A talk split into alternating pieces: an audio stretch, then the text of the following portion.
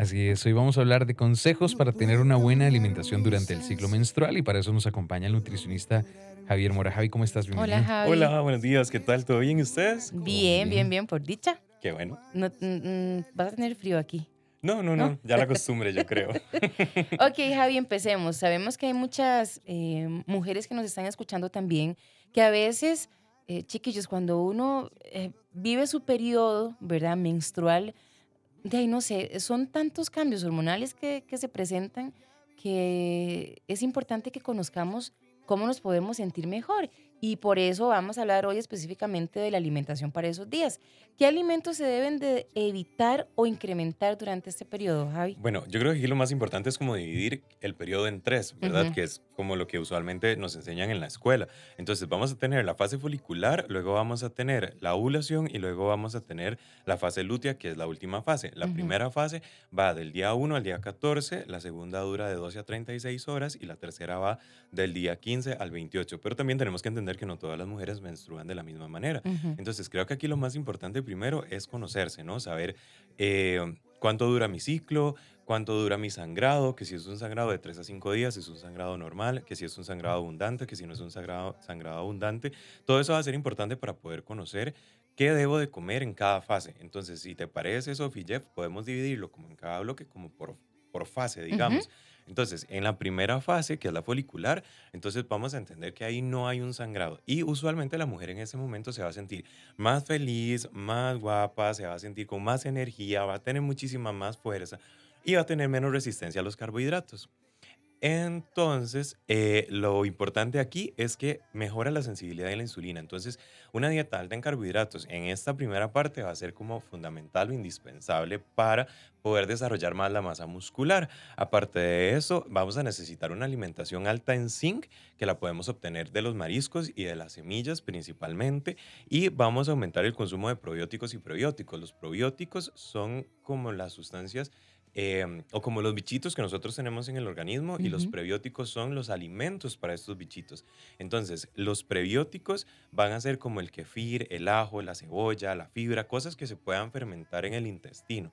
Y los probióticos ya sería como alimentos que contengan a los bichitos, ya sea como por ejemplo la enterogermina o una cápsula de probióticos o un yogur con probióticos. Entonces, esto para la primera fase va a estar bastante, bastante bien.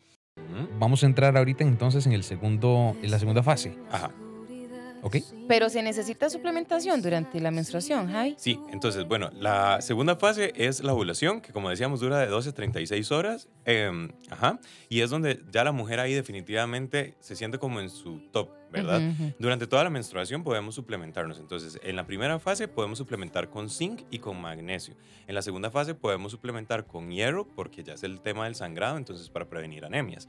Y en la tercera fase, que es la fase lútea, necesitamos desinflamantes. Entonces, vamos a suplementar con omega 3 y con cosas naturales, ya sea cúrcuma, jengibre, ajo, espirulina. Y podemos también eh, aumentar el consumo de vitaminas del complejo B y también de triptófano, que el triptófano lo encontramos en huevos, la yema del huevo principalmente, lácteos, carnes, pescados y pescados azules, que son pescados de agua profunda como el atún, el salmón, la macarena, como este tipo de, de pescados un poquito más grasosos. Entonces sí podríamos decir que podríamos necesitar suplementación durante todo el ciclo, pero no necesariamente es algo obligatorio. Sin embargo, sí puede ayudar a controlar mucho más lo que son las hormonas. Ok. Javi, y en cuanto a ejercicios se refiere, ¿Cuáles son recomendables en, cada una de estas eh, fases? Ok, entonces en la primera fase, como la mujer tiene más estrógenos, entonces va a estar más fuerte y se recomienda un entrenamiento de más alta intensidad y de muchísimo más peso y más fuerza.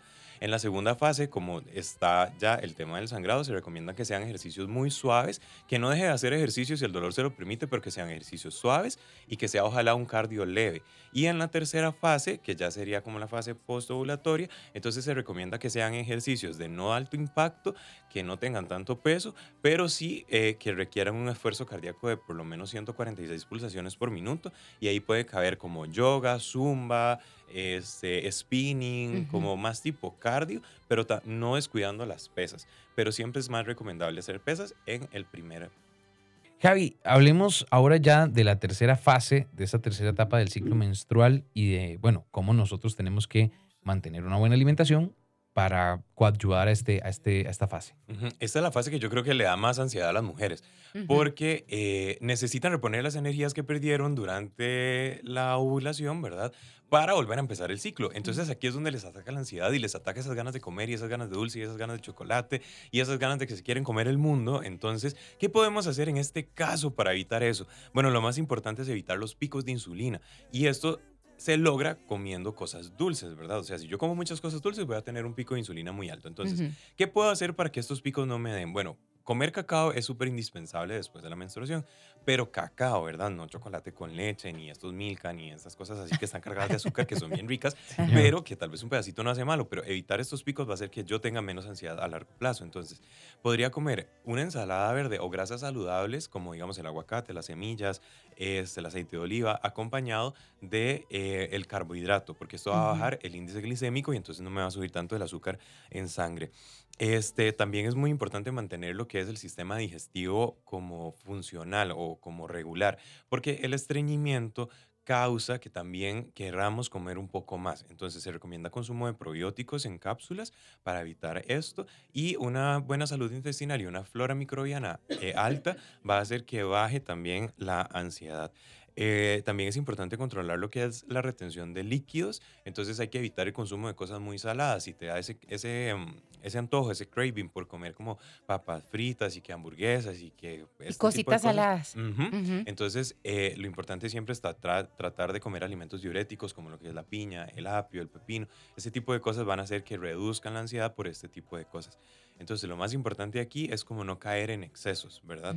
Y también podemos empezar a sustituir este, los alimentos dulces por alimentos que tengan sustituto, que esto nos va a dar una felicidad un poco em, como falsa, pero nos ayuda a controlar la ansiedad. Y por ahí les voy a dejar un tip para que se pongan a investigar y si quieren leer, hay un suplemento que se llama inositol, que es un azúcar del alcohol que ahora está como muy de moda y lo están recomendando mucho para las mujeres, sobre todo este, las que sufren mucho de ansiedad durante el ciclo o que tienen hemorragias muy grandes.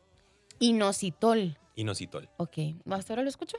Sí, está muy de moda en Estados Unidos, ya está empezando a ser moda en España y ya está Ujú. llegando aquí a Costa Rica también. Y, y Javi, ¿cuál es el requerimiento de líquidos?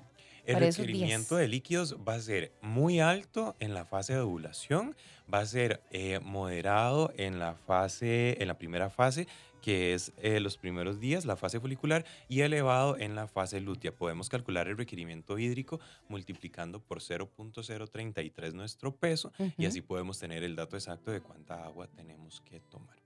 Javi, algo importante también, si uno está tomando suplementos, ¿esto se debe suspender? No, no, la verdad es que no necesariamente tenemos que suspenderlos, más bien como les mencionábamos anteriormente, si pueden incluir algunos otros, eh, sí sería bueno. ¿Qué suplementos sí deberíamos como de sus- suspender? Lo que son cosas mm, con cafeína. Por ejemplo, algún preentreno o las capsulitas de cafeína o este tipo de cosas que nos alteren como el ritmo cardíaco, sí sería bueno suspenderlos tal vez durante la fase de ovulación y Ujú. la fase siguiente que es el- la fase lútea. Eh, antes que Jeff te haga alguna pregunta, es que estaba pensando, Javi, también, ahora que vos dijiste que normalmente hay mujeres, bueno, sabemos que a todas nos pasa diferente, ¿verdad? Ujú. Hay mujeres que les da como estreñimiento, pero también hay mujeres donde les da el caso contrario, Sí. ¿verdad? Que es como eh, diarrea durante esos días. ¿Con qué deberían de tener cuidado?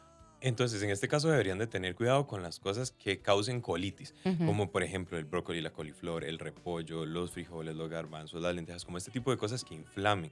Y entonces cambiar este tipo de alimentos por alimentos como que amarren, ¿verdad? Decían las abuelitas. Entonces, eh, manzana, agua de arroz, arroz, arroz blanco, almidón de yuca, eh, un atolito de maicena, como este tipo de cosas que Qué puedan rico. absorber como el agua dentro de nuestro intestino y eviten el flujo tan rápido de, o el tránsito intestinal. Ok. Por acá tenemos consultas que llegan al 8990-004. Dice, buenos días chicos, mis menstruaciones son muy abundantes y dolorosas. ¿Qué me recomiendan para no quedar tan débil? Porque en serio, después del sangrado que me da, más de ocho días quedo sumamente débil. Saludos, Sujei desde Turrialba. Bueno, entonces sería muy importante que logre tener una suplementación con hierro y tal vez ojalá de calcio, exponerse al sol eh, de 7 de la mañana a 10 de la mañana y 2 de la tarde a 4 de la tarde, por lo menos 10 minutos dos veces al día. Tener una suplementación de magnesio sería muy importante también, que aumente el consumo de carne roja eh, durante, el, durante el sangrado, pero que no se exceda, porque también es un alimento proinflamatorio, entonces puede alterar un poco, pero sí la carne roja es importante, que consuma hígado, ojalá sardina y que empiece a adicionar jugo de limón a, a, las verduras que sean tipo verde oscuro y también a la carne para que aumente la biodisponibilidad de hierro en la sangre. Dice por acá, en mi caso yo tomo pastillas anticonceptivas, ¿debo tener la misma dieta o ya en este caso cambia la dieta?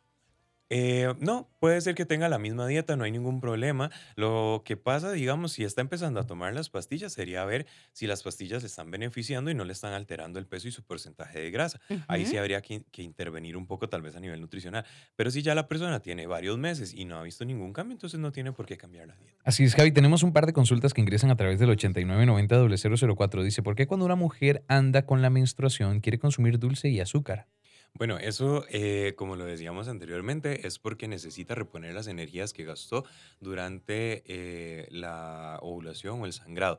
Entonces, necesita reponerlo de una manera rápida y el cuerpo sabe que entre más dulce haya disponible en un alimento, más rápido va a conseguir esa energía. Entonces empieza a darle como esa ansiedad. Además, también porque empiezan a tener picos de insulina que no los controlan muy bien y sobre todo si empiezan a darle como rienda suelta a este tipo de alimentos, entonces más se les va a disparar el pico de insulina y más van a tener ansiedad. Entonces, entonces, por ahí puede ser. Javi, ¿hay alguna recomendación final que vos tengas que hacernos con este tema? Yo creo que lo más importante es que se empiecen a conocer y aunque tal vez les dé un poquito de pereza, lo ideal sería que cada mes, y van a notar un cambio muy grande cuando se empiecen a controlar, como que cada mes digan, ok, bueno, ya acá me acaba de, empezar pues el, la menstruación, entonces voy a apuntar cómo me hace sentir de aquí hasta que empieza el sangrado. ¿Cómo me siento durante el sangrado? ¿Cómo me empiezo a sentir después del sangrado? ¿Qué cosas me dieron ganas de comer? ¿Qué cosas eh, me dieron antojos? ¿Cómo me hizo sentir el ejercicio? Si tenía energía, si no tenía energía. Entonces, cuando nosotros empezamos a traquear todo esto, podemos adecuar mejor nuestro estilo de vida a las fases de la menstruación y les aseguro que van a tener un cambio de vida radical. Incluso se mejora lo que son la producción de hormonas, se disminuyen los sangrados y disminuyen el dolor también. Llegamos ya a la parte final de esta entrevista del día de hoy con Javier Mora, nutricionista, hablando sobre cómo podemos cuidar nuestra alimentación durante el ciclo menstrual. Javi, muchísimas gracias por acompañarnos. Con mucho gusto, siempre es un gusto estar aquí con ustedes. Javi, ¿la gente cómo te puede contactar? Me puede contactar, eh, mi, principal medio de comunicación es el Instagram, que sería javi-nutri, o me pueden escribir al 8681-5487, que sería mi WhatsApp. Bueno, Javi, muchísimas gracias. Con muchísimo gusto, chiquillos, a ustedes. Gracias.